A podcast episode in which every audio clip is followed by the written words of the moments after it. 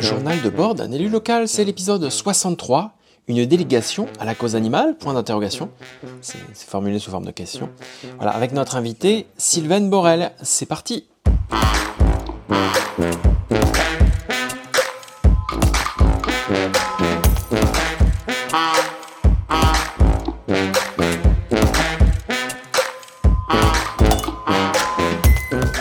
Nicolas, bonjour.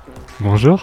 À chaque fois que je dis bonjour à Nicolas, il fait un grand sourire parce que alors, il sait que c'est très important le la sourire. joie. La- Ça s'entend dans la, voix. ça. C'est exactement ça, ça s'entend dans la voix. Bonjour Sylvaine. Bonjour Gaël, bonjour Nicolas. Bonjour Sylvain. Sylvaine Borel, tu es conseillère déléguée aux personnes âgées et aux politiques intergénérationnelles déléguée au Conseil des sages. Et c'est juste encore, je me suis pas trompé? C'est exact. Bon, en même temps, je, je l'ai noté, donc c'est pas trop Ça difficile. devrait aller.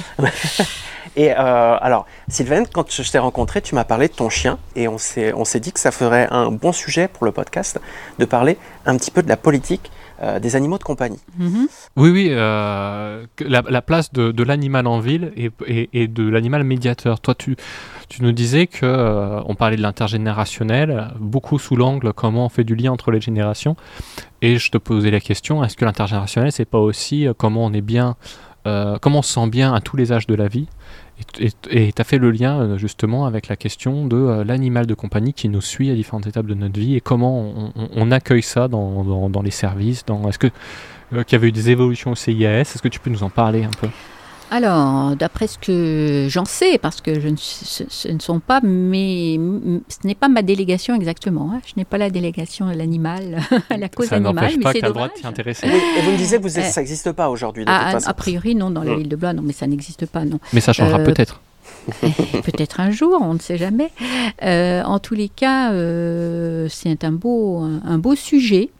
Et euh, il y a quand même des choses qui se font, bien évidemment. Alors, entre autres, euh, je sais que dans les services, maintenant, les, les, le personnel mairie peut amener son chien. Alors, je ne sais pas exactement dans quelles conditions, mais je crois qu'il peut emmener son chien. Euh, Dans ça, les bureaux. Dans les bureaux. Et ça, c'est au, au travail. Donc, et ça, c'est quand même un gros plus hein, en termes de bien-être personnel, à la fois de, de l'humain et de l'animal. Euh, et donc, j'ai maintenant aussi autorisation à amener mon chien dans, les, euh, dans certaines Et, réunions. et pourquoi c'est important pour toi? Pourquoi c'est important pour moi? Euh, Alors moi, je suis, je suis une défenseur de la cause animale. Euh, je pense que c'est aussi un moyen pour les humains de se reconnecter à la nature que d'être euh, en contact avec ces animaux-là. Euh, et puis surtout d'apprendre aussi à, à les écouter, à les entendre euh, et à pas faire de bêtises non plus parce que euh, un, un chien a un, un tempérament, un comportement particulier et il faut donc apprendre aux gens à euh, s'occuper correctement d'un chien ou d'un autre animal. pour toi, pouvoir l'emmener avec toi dans ton bureau, c'est savoir bien s'en occuper? Ou c'est aussi pas, Bah, euh, quelque chose de bon pour toi aussi C'est dans quel sens? bah, c'est bon pour moi, c'est bon, bon pour l'animal parce que c'est, euh, globalement c'est aussi socialiser le chien parce que les, les- les- les chiens c'est très important de les socialiser, c'est-à-dire qu'ils qu'- qu'on n'ait pas affaire justement à des chiens qui deviennent dangereux parce qu'ils n'ont pas du tout du tout l'habitude d'être en contact avec des humains, avec des animaux, avec toutes sortes de situations qui peuvent être stressantes. Euh, si le chien est habitué, euh, tout se passe très bien. Il y a des lieux de sociabilisation entre chiens?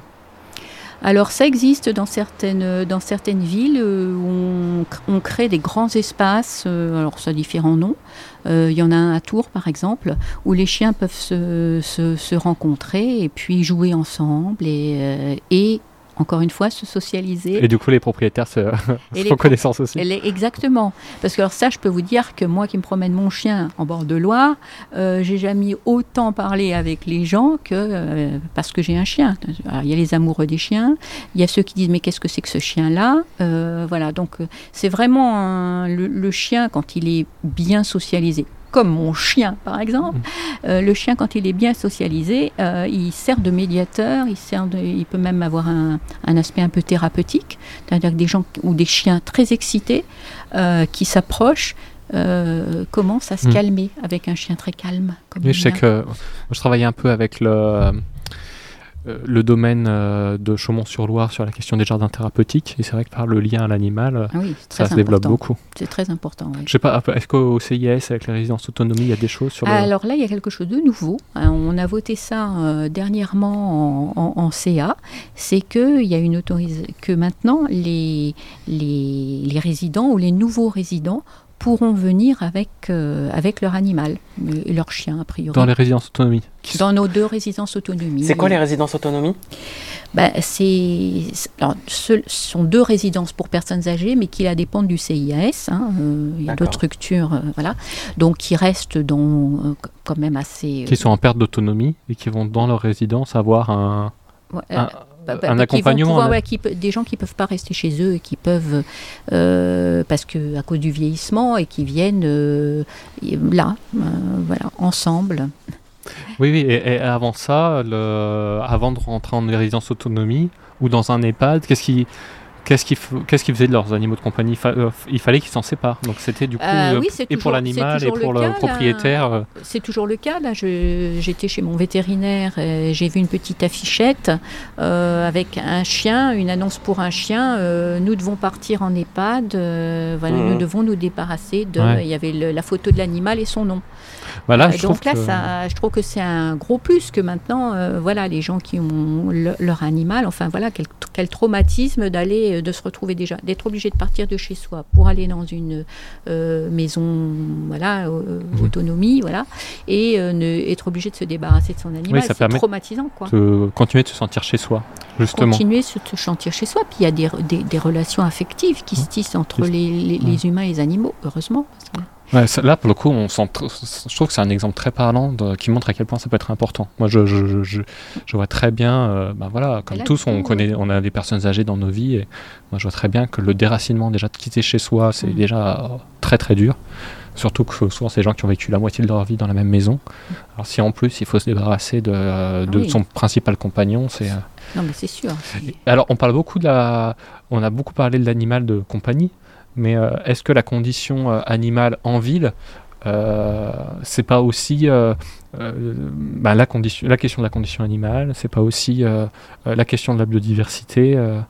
moi, je, c'est, voilà, c'est une question que je me pose. Je sais qu'à Tours, on encore, il y a- ils ont vraiment une conseillère déléguée sur la condition animale, Mm.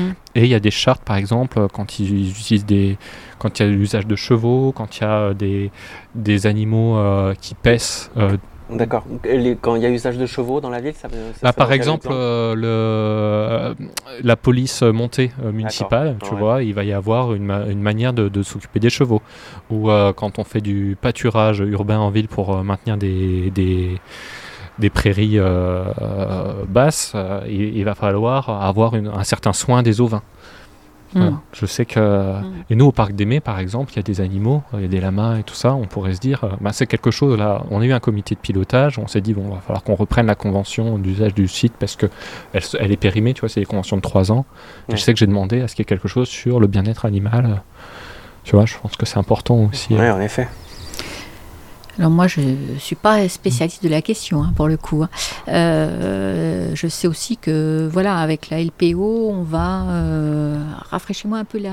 Oui, oui, avec les la. LPO, ouais, c'est Hélène Menou, euh, c'est vrai, tu as, raison d'en parler. Hélène Menou, euh, elle, elle nous a parlé de la L- d'une convention avec la LPO. Il y a un refuge euh, LPO qui, a été, qui est mis en place euh, au pied de la mairie.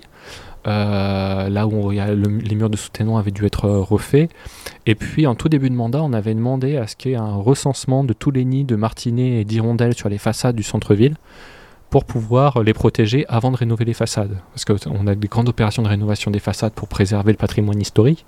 Mais comme c'est aussi des endroits où on a des nids d'oiseaux protégés qui sont là, il ne faut pas qu'au moment de la, de la rénovation de la façade, on détruise des nids d'espèces protégées. Donc la LPO Et nous les- a aidés. La LPO, c'est la Ligue de protection des oiseaux? Tout à fait. La Ligue de protection des oiseaux, bien joué. Oui, moi je pensais aussi euh, à la question, tu sais, de la, la sécheresse et que voilà, il faut aussi alerter les gens sur le fait qu'ils doivent laisser dans leur jardin, quand ils ont la chance d'avoir des jardins, euh, de l'eau euh, pour les animaux. Moi, je sais que euh, j'ai laissé de l'eau au fond de mon jardin euh, qui, qui donne sur la voie ferrée et j'ai eu la, la joie, enfin, de voir des voilà des grosses couleuvres qui venaient boire, quoi. Et donc ça, c'est c'est Ouais. hyper important. Et moi, depuis la semaine dernière, j'ai un hérisson d'Europe. qui est espèce protégée qui pourrait disparaître dans les 10 prochaines années, qui est venue dans mon jardin. Ouais. Et euh, notamment, je pense, parce qu'il y a de l'eau, parce qu'il n'y a pas d'insecticides et de C'est pesticides. ça. moi aussi. Et euh, voilà, c'est donc euh, chacun à titre personnel, on n'a pas à avoir un rôle, mais aussi en tant que collectivité, quand on, on est sorti des pesticides et des insecticides dans l'espace public, ça permet tout ça, ça permet de le retour de la nature en ville, des oiseaux. Et il faut savoir qu'aujourd'hui, il y a souvent plus de biodiversité dans les villes que dans les campagnes, euh, grâce à toutes ces politiques publiques. Parce qu'il y a plus de diversité euh, d'arbres, d'essences, et euh, il y a aussi euh, voilà, moins d'usage de, de, chi- de chimie en fait dans les espaces publics suite à la loi Labbé. D'accord. Voilà. Ok.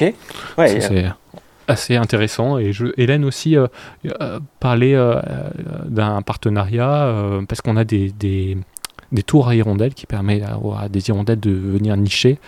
Par exemple, quand la caserne Maurice de Saxe a été refaite, il y, a, je- il y avait eu destruction de nids, ils avaient mis une tour à hirondelles.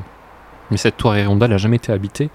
Et donc là, dans la convention avec la LPO, l'idée c'est de passer une bande de repasse. Parce qu'en fait, tu, quand tu mets des, des sons d'oiseaux, d'hirondelles, ça permet aux hirondelles de repérer les nids et de revenir. Et puis une Ouais, fois ouais, qu'elles sont installées, elles reviennent tous les ans. Donc il y a Mhm. quand même un peu de suivi. Et c'est vrai qu'on a la chance sur notre territoire d'avoir des, des associations environnementales ça, oui. vraiment intéressantes. La LPO, mais aussi Loire et Cher Nature, qui a, protégé le qui a permis la protection du castor sur la Loire. Voilà.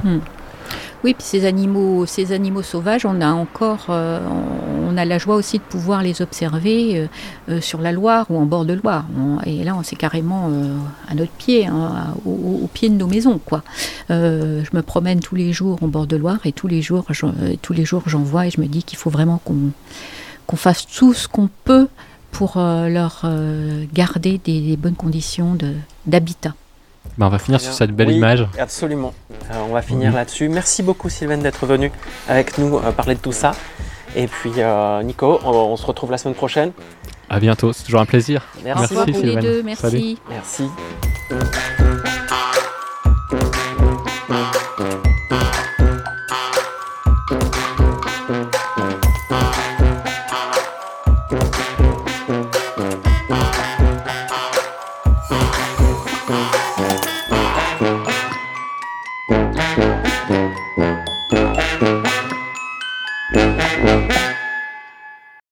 Moi, c'est mon premier mandat. Ton premier mandat de quoi? Je suis vice-président d'une agglomération et coprésident d'un groupe écologiste à Blois. Ah, Moi je suis Gaël, on est potes, et tu m'as proposé de raconter ce mandat dans un podcast. Un journal de bord qui témoigne de la vie politique locale au fur et à mesure de l'actualité. Et on en a déjà fait 60. Vous pouvez les trouver sur toutes les applis de podcast à raison de 3 par mois. Les applis de podcast c'est Deezer, Spotify, Apple Podcast. Et on est aussi sur la radio locale Studio Zef, Agitateur de fréquence. dans l'émission La Largnette, Euh, c'est 91.1, c'est ça? FM chaque jeudi. à 17h. Voilà, merci à tous, abonnez-vous et n'hésitez pas à venir m'en parler pour s'améliorer encore. Ciao ciao Ciao, merci. Ciao, ciao.